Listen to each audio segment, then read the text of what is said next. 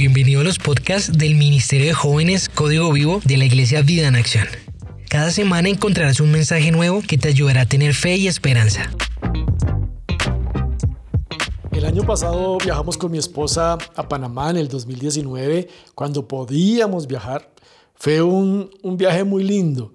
Fuimos de, de, Panamá, Panamá tiene una isla hermosa que se llama Taboga, eh, queda más o menos a unos 40 minutos de Ciudad de Panamá, en lancha. Eh, llegamos allá a una, una isla de, con un aire misterioso, hermosa la isla, pequeñita de, de pocos habitantes. Eh, estuvimos en la playa un rato, después fuimos hacia una caseta a tomar gaseosa, a tomar refresco. Cuando a lo lejos se veía una mujer extranjera, la vimos de lejos, eh, llegamos, nos sentamos, ella estaba al lado de la mesa donde estábamos nosotros y empezamos a sentir un olor muy feo. La detallamos bien, estaba la extranjera, creo que era de Estados Unidos, sus ojos azules, su pelo rubio, una mujer que no era anciana, pero tampoco era tan joven, estaba ahí y estaba en la indigencia. No nos dieron muchos detalles, pero nos dicen que ella llegó como turista a esa isla de Taboga y ahí se quedó. Dicen que empezó a deambular por la isla hasta volverse indigente, empezó a enloquecerse y ya la gente no hizo nada, la gente de, de, Taboga no hizo nada y la dejaron que viviera ahí. Y la veía, veía uno con una cartera, con un morral grande, dando vueltas por la isla y caminando por la isla.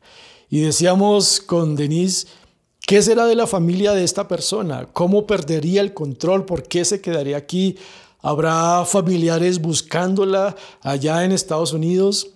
Hace poco escuchamos en las noticias de esta ciudadana alemana que vino antes de la pandemia, se cerraron los aeropuertos y todo en la pandemia y ella se quedó en Colombia, esta ciudadana alemana, y la estaban buscando su esposo, sus hijos, y salió hace poco en el noticiero que está como indigente, está deambulando en las calles y se está quedando con un hombre habitante de calle también, están durmiendo juntos en la calle.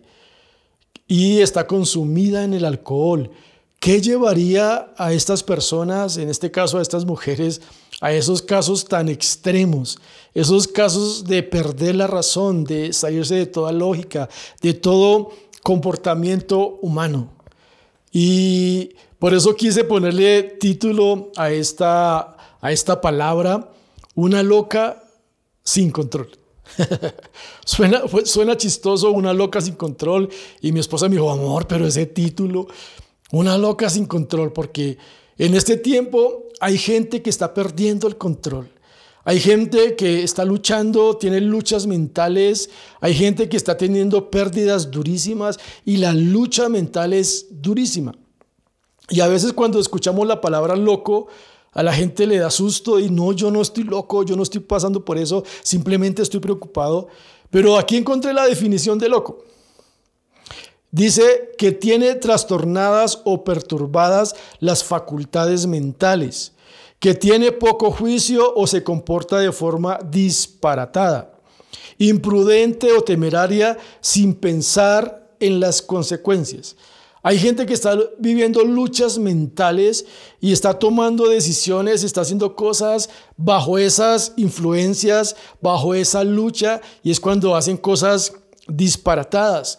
Hay gente que está sufriendo en este momento en su mente por, por problemas duros, por situaciones duras que están viviendo en su vida. Hay esposas que han perdido a su esposo, hay hijos que han perdido a sus papás, eh, hay empresas que han quebrado, hay alguien que le ha llegado una enfermedad repentina que no la esperaba y eso está empezando a afectar su mente. Hay gente que escucha voces, he hablado, he tenido consejerías con personas que escuchan voces, eh, que ven cosas, que se llenan de miedo, eh, están caminando y tienen episodios de ansiedad, están muy ansiosos, se está librando una batalla en su mente y muchas veces la están librando solos. Los que están alrededor, su familiar, sus amigos, no se dan cuenta de lo que esta persona está viviendo y muchos de ellos prácticamente están viviendo una batalla mental solos. Y no quiere que nadie se dé cuenta Quieren que todos piensen que está bien, que no está sucediendo nada, eh, tienen el sueño interrumpido, tienen pesadillas, tienen eh, eh, pensamientos, experiencias de ahogo en la noche, de muerte, ataques espirituales, viene una depresión nerviosa, viene paranoia, viene psicosis, etcétera, viene acusación, tentación, engaño. Son personas que están luchando en, muchas áreas mentales, están luchando eh, solitos prácticamente. Y todo esto empieza a suceder. La gente empieza a, a, tener problemas mentales cuando su perspectiva de la vida es errada, cuando empieza a afectarse su perspectiva de vida y empieza a ver la vida de una forma negativa, empieza a ver los problemas grandes, empieza a sentir que no hay solución para lo que está viviendo, empieza a aferrarse. Cuando alguien está aferrado al dinero o está aferrado a una empresa o está aferrado a un ser querido, cuando eso falta, Empieza la persona a tener problemas en la mente, luchas mentales que lo llevan a ciertas, eh, que tiene ciertas consecuencias a raíz de esto, a comportamientos, a inestabilidad emocional. Dice en 2 de Corintios 4:18, así que no miramos las dificultades que ahora vemos. En cambio, fijamos nuestra vista en cosas que no pueden verse, pues las cosas que ahora podemos ver pronto se habrán ido, pero las cosas que no podemos ver permanecerán para siempre. Hay personas que están enfocadas en lo que pueden ver. Pueden ver el dinero, pueden ver la casa, pueden ver el negocio, están enfocados en eso y no están enfocados o están muy poco enfocados en las cosas espirituales. Hay personas que su vivir es lo que ve. Su vivir es lo que puede producir, su vivir es lo que puede trabajar, lo que puede elaborar. Y estas cosas no son malas. No es malo estar pensando en el trabajo, en lo que debo hacer, en lo que debo comprar, pero si nuestro enfoque es eso y eso nos, nos es quitado, es cuando empiezan problemas y luchas mentales.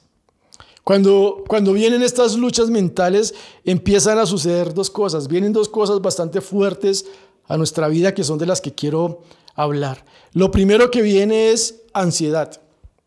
No sé si usted sabe qué es ansiedad o se ha sentido ansioso alguna vez en su vida. Es el temor de lo desconocido o un temor que carece de una causa adecuada.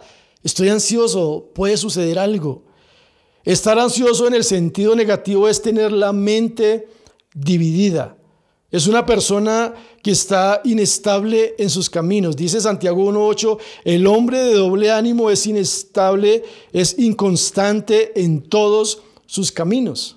No sé si conocen esas personas que un día están de un ánimo tremendo y tienen una fe tremenda y al otro día están que se mueren, están deprimidos, se sienten angustiados. Esto es una persona de doble ánimo y una persona ansiosa que se deja llevar por la ansiedad es una persona de doble ánimo, porque un día tiene fe y otro día no tiene fe. Un día confía en el Señor y otro, día ve que todo se va a acabar. Eso es una persona como las olas que lleva el mar, que van y vienen. Estas son las personas de doble ánimo. Son las personas que se dejan llevar por la ansiedad. Y esto no le pasa solo a personas de escasos recursos, porque a veces pensamos que son personas que están luchando por sobrevivir o están luchando para pagar un arriendo. Las personas que tienen dinero también sufren de esto.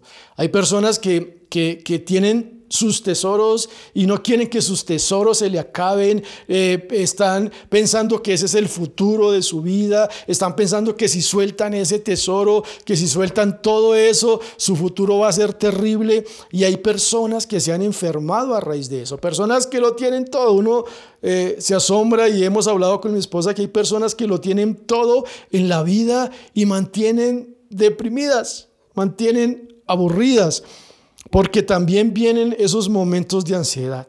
Dice Mateo 6, 24, nadie puede servir a dos amos, pues odiará a uno y amará al otro. Será leal a uno y despreciará al otro. No se puede servir a Dios y al dinero. Si tú eres un hijo de Dios Si tú confías en Dios, no puedes estar aferrado a las cosas materiales. Y con eso no estoy diciendo que vamos a desperdiciar, vamos a regalar, vamos a acabar con todo. No, hay que cuidar, hay que conservar, hay que trabajar para nuestro futuro y conservar cosas para nuestro futuro. Pero eso no quiere decir aferrarnos, que esto no lo quiero gastar, que esto no lo quiero hacer, que esto no me lo toquen, porque se arruina mi futuro. Ahí es cuando viene la ansiedad, cuando las personas no empiezan a disfrutar la vida. ¿Qué tanto estás disfrutando tú la vida hoy? Y fuera, y suena como, como ilógico, y, y tú me dirás, pero pastor, ¿cómo puedo disfrutar la vida en este tiempo? Pero Dios nos invita a disfrutar la vida. Como decía el apóstol Pablo, he aprendido a contentarme en la abundancia y en la escasez. Y dice, porque todo lo puedo en Cristo que me fortalece, porque nuestra fortaleza no está en lo material, nuestra fortaleza está en el Señor Jesucristo y todo lo puedo en Cristo que me fortalece.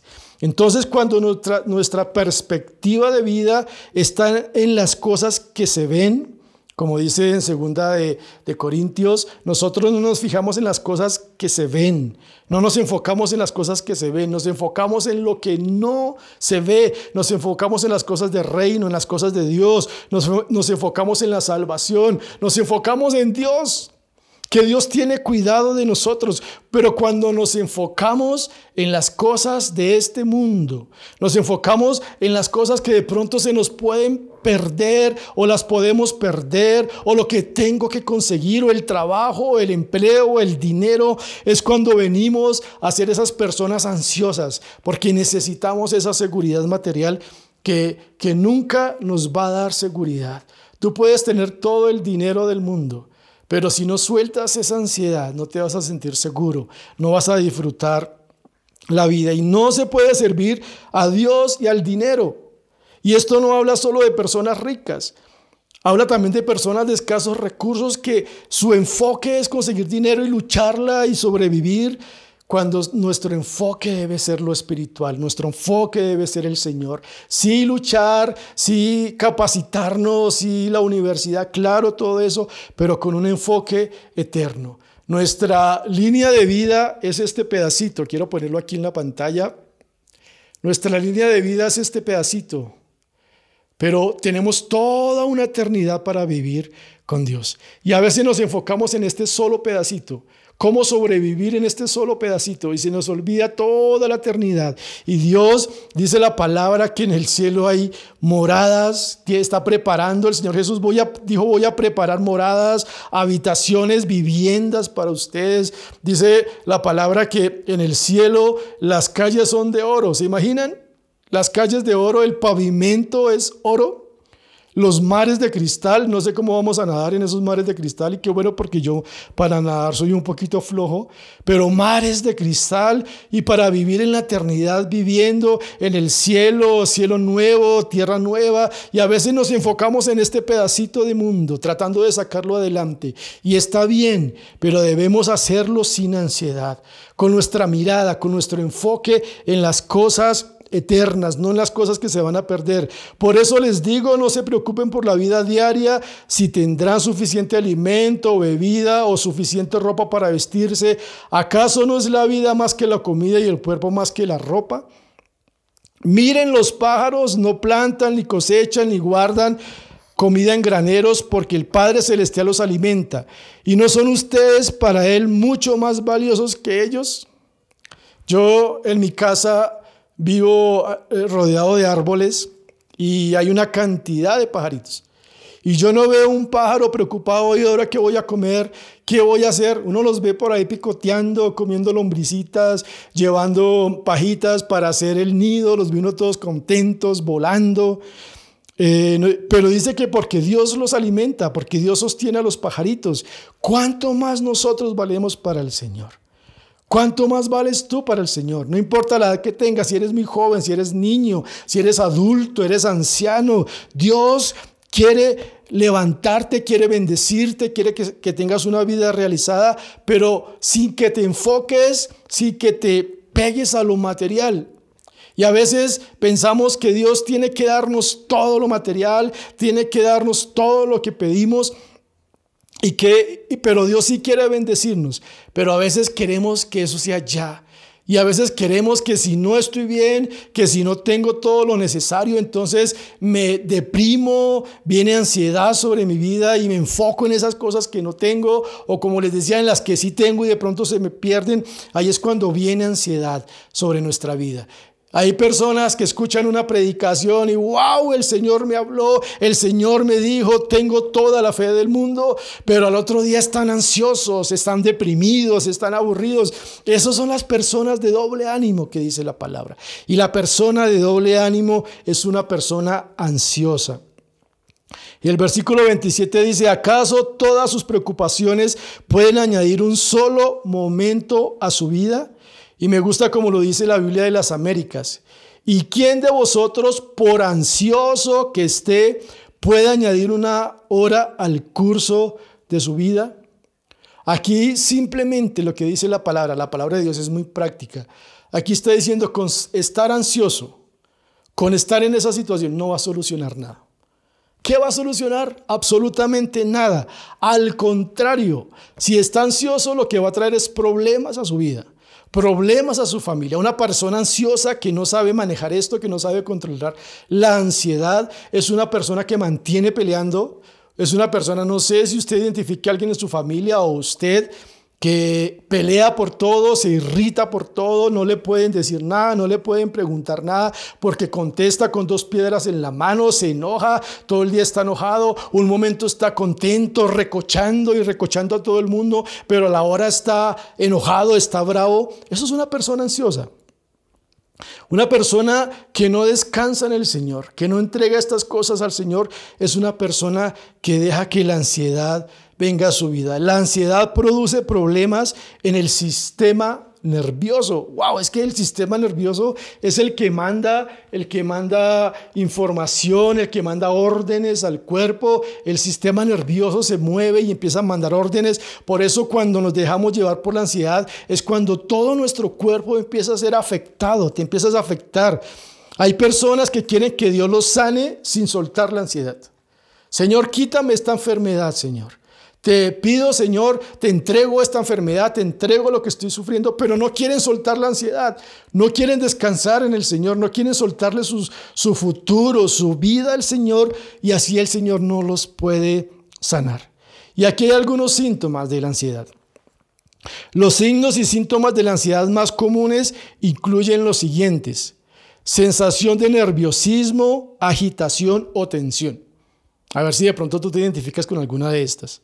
Sensación de peligro inminente, pánico o catástrofe, un peligro, va a suceder algo. Estás pensando, oh, de pronto sucede algo, me voy a estrellar en el carro, va a pasar algo, me va a pasar una desgracia, una catástrofe.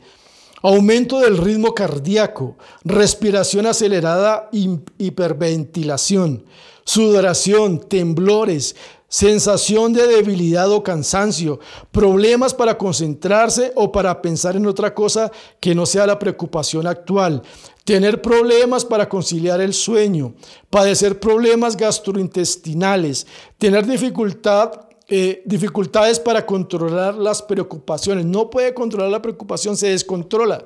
Cuando está preocupada esta persona, cuando tiene problemas que enfrentar, se descontrola.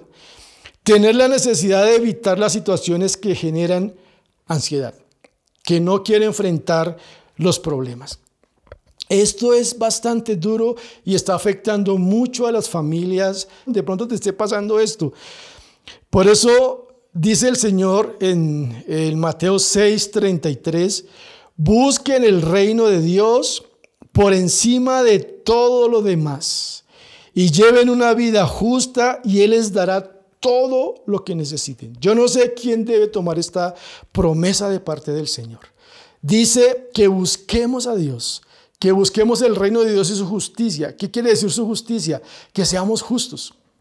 Sabes que cuando tú no eres justo en tu vida, cuando no eres justo en tu trabajo, cuando no eres justo con tus empleados, si tú no eres justo con tus patrones, con el tiempo, Dios no te va a dar lo que necesitas.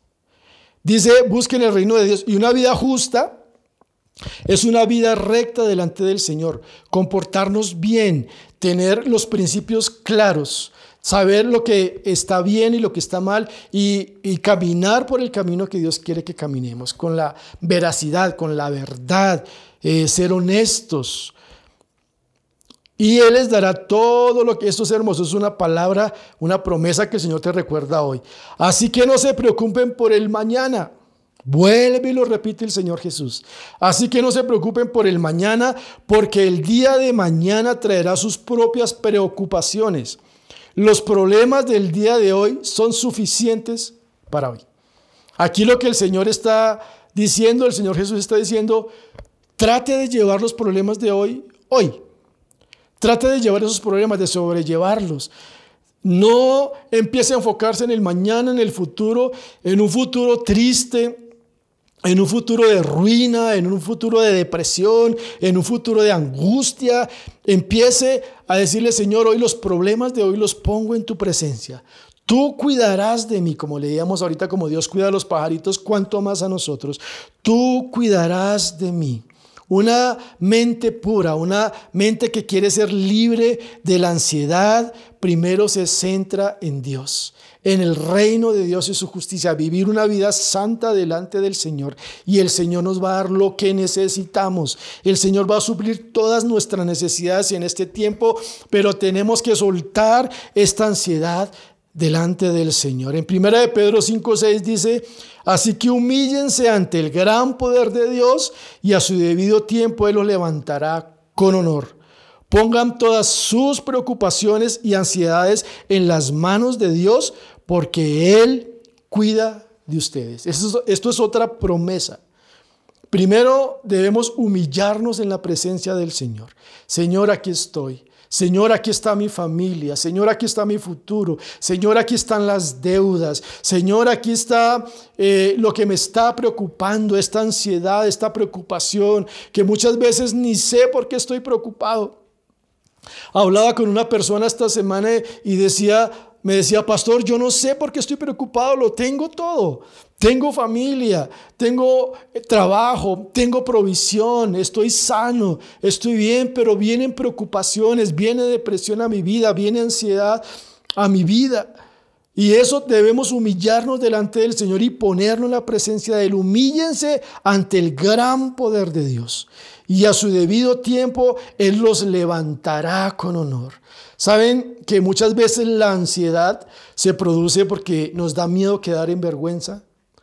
Me da miedo que esta enfermedad que se está levantando en mi vida, me da miedo quedar avergonzado delante de mis familiares, de mis hijos, de mi esposa. Y eso trae ansiedad y eso acelera más la enfermedad. Pero dice, humillémonos delante del Señor y Él no te va a dejar avergonzado. Cuando dice, Él los levantará con honor, está diciendo, no te dejaré avergonzado, te voy a levantar, te voy a sanar, humíllate ante mi presencia. Pongan todas sus preocupaciones, versículo 7. Pongan todas sus preocupaciones y ansiedades en las manos de Dios porque Él cuida de usted. Yo no sé si tú puedes declararlo hoy ahí. Dios cuida de mí, Dios cuida de mi familia, Dios cuida de mi futuro, Dios tiene un futuro poderoso para mí, Dios no me va a abandonar, Él no me va a dejar, Él está conmigo. Pero mire lo que sigue diciendo ahí en Primera de Pedro, el versículo 8, estén alerta, porque a veces leemos este versículo, pero no, no vemos el contexto en el cual está este versículo. Estén alerta, cuídense de su gran enemigo el diablo, porque anda al acecho como león rugiente, buscando a quien devorar. El enemigo, cuando tú dejas entrar la ansiedad en tu vida, la desesperanza en tu vida, cuando empiezas a hacer doble ánimo, que un día estás bien, eh, lleno de fe, pero el otro día no, dice que el enemigo aprovecha eso y te quiere devorar como un león. Uno ve esas, esos programas de la vida salvaje, cómo ese león sale corriendo y devora a esos animalitos y lo, lo acaba. Eso quiere hacer el enemigo con nosotros y quiere aprovechar esa ansiedad que estás viviendo. Porque el versículo antes dice, pongan todas sus preocupaciones y ansiedades en las manos de Dios porque Él tiene cuidado de, de nosotros. Y dice que si no hacemos esto, si no descansamos en Dios, si no ponemos nuestras preocupaciones delante del Señor, el enemigo nos va a devorar. Porque el enemigo aprovecha esa situación mental en nosotros para devorarnos, para decirnos, mira, tú puedes tener lo mejor en este momento, pero el enemigo te va a decir, eres lo peor. Tú puedes estar viviendo la mejor vida, el mejor trabajo. Dios puede haber respondido peticiones que tú le hayas dado. Puedes estar bien en este momento, pero el enemigo te va a decir es lo peor. Tu futuro vas a fracasar, no te vas a casar o te vas a divorciar, vas a ser arruinado toda la vida. Cuando no soltamos esa ansiedad, el enemigo aprovecha y quiere devorarnos. Pero sigue diciendo, manténganse firmes. Mantenerse firmes es una decisión. Cuando aquí dice, dice la palabra, aquí no es, Señor, hazme firme. Señor, aquí estoy, hazme firme. Esto es una decisión mía. Esto es una decisión propia. Dice, manténganse firmes contra Él y sean fuertes en su fe. Me mantengo firme, dice la palabra, que resistamos al diablo y huirá de ustedes y mantengámonos firmes en la fe que Dios tiene cuidado de nosotros, mantengámonos firmes en la fe que no vamos a fracasar, mantengámonos firmes en la fe que Dios nos levantará, como dice la palabra, con honor, mantengámonos firmes en la fe y esa es la forma de derrotar a Satanás. Hay personas que piensan que derrotar a Satanás y pues, con todo respeto al que les gusta esa canción, que dice que para aplastarle la cabeza al diablo hay que machacarlo y machácalo y machácalo y, y ve uno a la gente machacándolo, machacándole la cabeza al diablo pero después los ve deprimidos, los ve aburridos y todo eso. La mejor forma de hacer guerra espiritual es pararnos firmes en la fe y firmes contra las acechanzas del enemigo y decir, Señor, hoy entrego mi ansiedad, entrego esos pensamientos que quieren afectar mi futuro, los entrego en el nombre de Jesús, porque tú tienes cuidado de mí. Tú tienes cuidado de mi vida. El antídoto contra la ansiedad es estar firmes en la fe. No hay otro antídoto. El antídoto contra la ansiedad no es que te hagan un préstamo en el banco. El antídoto contra la ansiedad no es que se acabe la cuarentena. Porque muchos pensarán, si se acaba la cuarentena, se me va a ir la ansiedad, pero uno ha conocido a las personas que han sido ansiosas desde que uno los conoce. El antídoto para la ansiedad no es ni siquiera que sea sano. Porque hay personas que han estado enfermas y Dios los ha sanado, pero siguen ansiosos. El antídoto contra la ansiedad es estar firmes en la fe. Señor, aquí estoy, Señor, aquí estoy. Mi esperanza está puesta en Jesús. Mi esperanza está puesta en el Rey de Reyes y Señor de Señores. Si estamos pasando por pruebas en la vida, le debemos pedir al Señor sabiduría, fe, para saber cómo comportarme, para saber cómo vivir estos tiempos, para saber cómo no dejarme llevar por la depresión, cómo no dejarme llevar por la, por la desesperanza. Si estamos abrumados por las dudas, si estamos dudando de nuestro futuro, si estamos dudando del poder de Dios, porque a veces decimos, no, yo tengo fe, yo, ¿qué voy a dudar de Dios? Pero nuestra vida, nuestra conducta está reflejando que estamos dudando de Dios.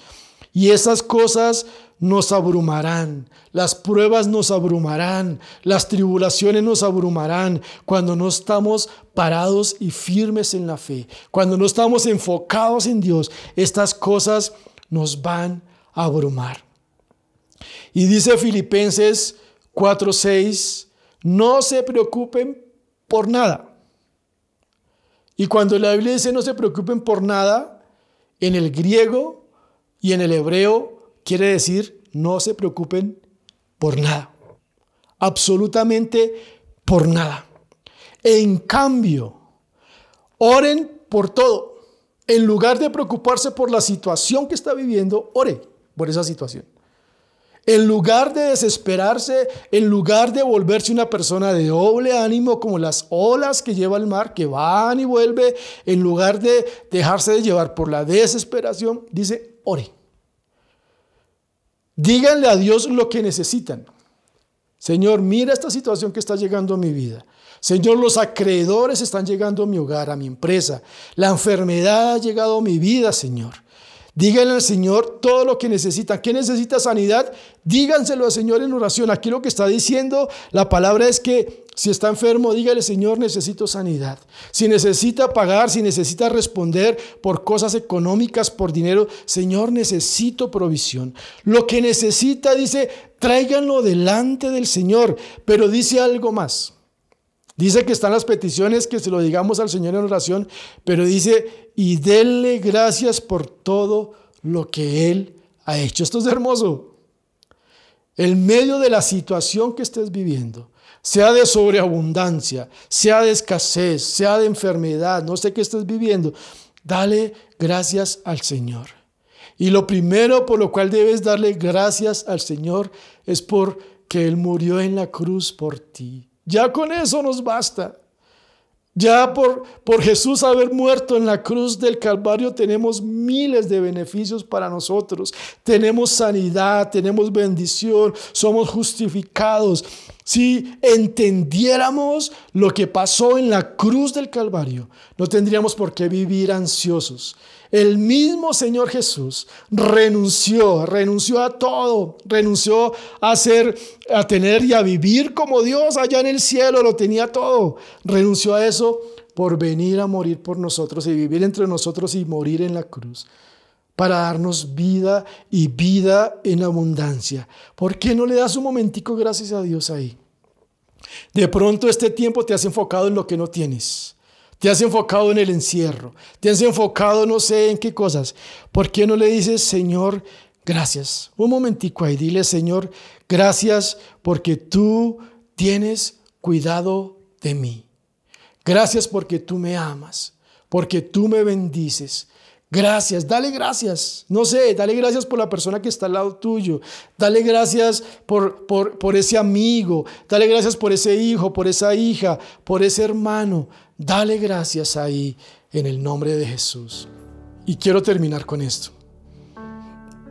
Dice en Mateo 26, 36, dice, entonces Jesús fue con ellos al huerto de olivos llamado Hexemaní y dijo, siéntense aquí mientras yo voy para allí para orar. Se llevó a Pedro y a los hijos de Zebedeo, Santiago y Juan, y comenzó a afligirse y a angustiarse. El Señor Jesús fue 100% Dios y fue 100% hombre. Aquí el Señor Jesús sabía que estaba pronta su muerte, estaba llegando el momento de la crucifixión y que iba a ser algo muy duro lo que iba a vivir. Iba a llegar el momento en que su padre lo iba a abandonar. Era algo tremendo estar apartado de su padre, que su padre lo rechazara. Imagínense, empezó a vivir un momento de angustia muy duro. Comenzó a afligirse, a angustiarse. Les dijo, mi alma está destrozada de tanta tristeza hasta el punto de la muerte. Yo no sé si ustedes alguna vez han expresado eso. Tengo una tristeza tan profunda por lo que estoy viviendo. Tengo una tristeza tan profunda por esa enfermedad que me está agobiando, por este familiar que me está agobiando. Tengo una tristeza tan profunda por la situación que estoy viviendo hasta el punto de la muerte. Siento que me voy a morir. No sé si tú has sentido esos momentos de tristeza profundos que has dicho, siento que me voy a morir. Y les dijo, quédense aquí y velen conmigo. Él se adelantó un poco más y se inclinó rostro en tierra mientras oraba.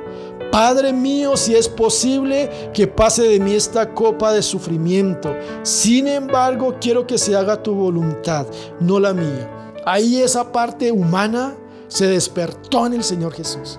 Esa parte de hombre, esa parte que no quisiera pasar por tristezas, esa parte que no quisiera pasar por luchas, por pruebas, le está diciendo, Señor, si es posible que no pase por esta prueba, si es posible que no pase por esta lucha, permite que no lo pase. Pero si es tu voluntad que la pase, Señor, que se haga tu voluntad y no la mía. Luego volvió a los discípulos y los encontró dormidos. Le dijo a Pedro, no pudieron velar conmigo ni siquiera una hora. Velen y oren para que no cedan ante la tentación, porque el espíritu está dispuesto, pero el cuerpo es débil. Entonces Jesús los dejó por segunda vez y oró, Padre mío, si no es posible que pase esta copa a menos que yo la beba, entonces hágase tu voluntad. Cuando regresó de nuevo donde estaban ellos, los encontró dormidos porque no podían mantener los ojos abiertos. Así que se fue a orar por tercera vez, repitió lo mismo. Luego se acercó a sus discípulos y les dijo, adelante, duerman y descansen, pero miren, ha llegado la hora y el Hijo del Hombre es traicionado y entregado en manos de pecadores. Levántense, vamos, miren, el que me traiciona ya está aquí. ¿Se pueden imaginar la lucha mental que estaba viviendo el Señor Jesús? ¿Se pueden imaginar que Él llegue ya a, a sudar, a echar gotas de sangre? ¿Se pueden imaginar esa lucha mental que él estaba viviendo? Sus discípulos los, lo iban a abandonar. Él lo dijo antes de unos, de unos versículos de lo que leí. Él dijo, ustedes me van a abandonar. Dijo cuando Pedro le dijo, Señor, yo nunca te abandonaré. Él sabía que todo lo iban a abandonar hasta su padre. Y empezó a entristecerse, empezó a angustiarse, empezó a, a vivir momentos de tristeza profunda. Pero él lo que hizo fue que dijo, Señor, que se haga tu voluntad. Y hoy descanso en ti. Y eso es lo que tenemos que hacer hoy. Hoy tenemos que descansar en el Señor, porque Él no nos va a dejar solos. El Señor Jesús sabía que su Padre era el Todopoderoso. Estaba pasando un momento de angustia durísimo el Señor Jesús.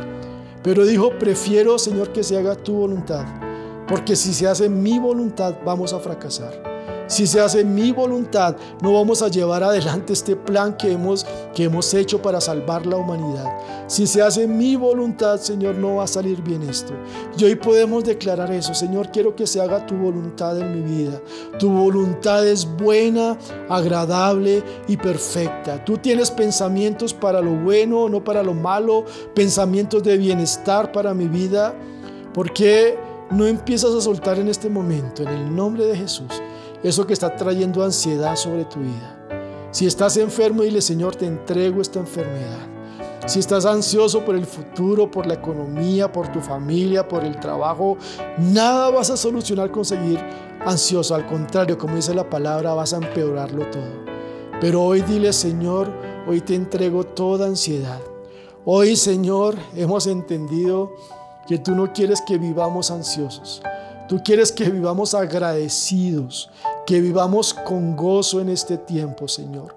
Tú quieres levantarnos y tú dices, yo cuido de ustedes, como acabamos de leer en tu palabra, yo cuido de ustedes, no tengan miedo, yo los amo, yo te amo, iglesia, te dice el Señor. Si no te amara, iglesia, si no te amara familia, si no te amara joven, no había enviado a Jesucristo a morir por ti. Te amo tanto y quiero verte levantado, quiero verte restaurado. Por eso envía a mi Hijo Jesús a morir por ti. Esa tristeza que tú estás viviendo, Jesús la vivió.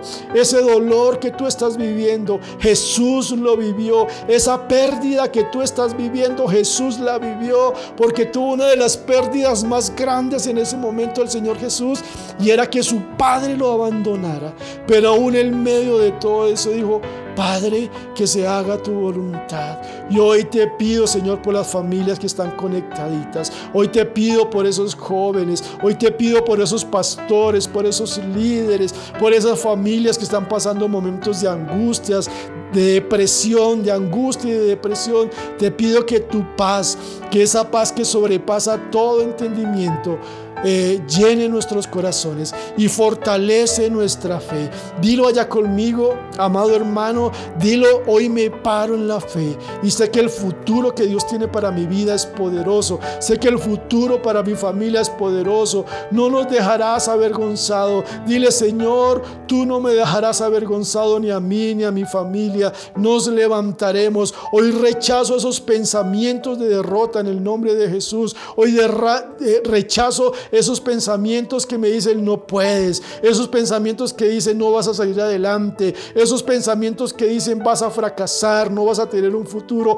Hoy los rechazo en el nombre de Jesús y hoy tomo los pensamientos de Cristo para mi vida y dígalo mi hermano, mi mente es la mente de Cristo y me levanto en fe, me levanto en victoria. Estoy viviendo tiempos duros, sí, no lo voy a negar. Estoy viviendo momentos de lucha, de pruebas, sí, no lo voy a negar, pero hoy puedo declarar todo lo puedo en Cristo que me fortalece. Decláralo allá en, en, tu familia. Decláralo allá joven. Decláralo niño. Decláralo papá, mamá. Di todo lo puedo en Cristo que me fortalece.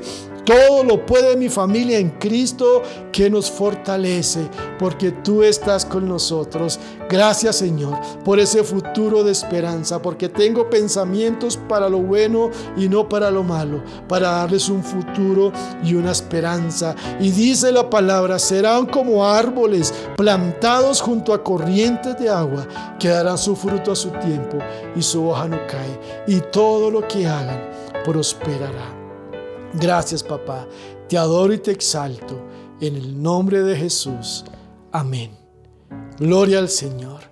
Dios tiene la victoria para nosotros. Dios quiere hacer cosas poderosas en cada hogar.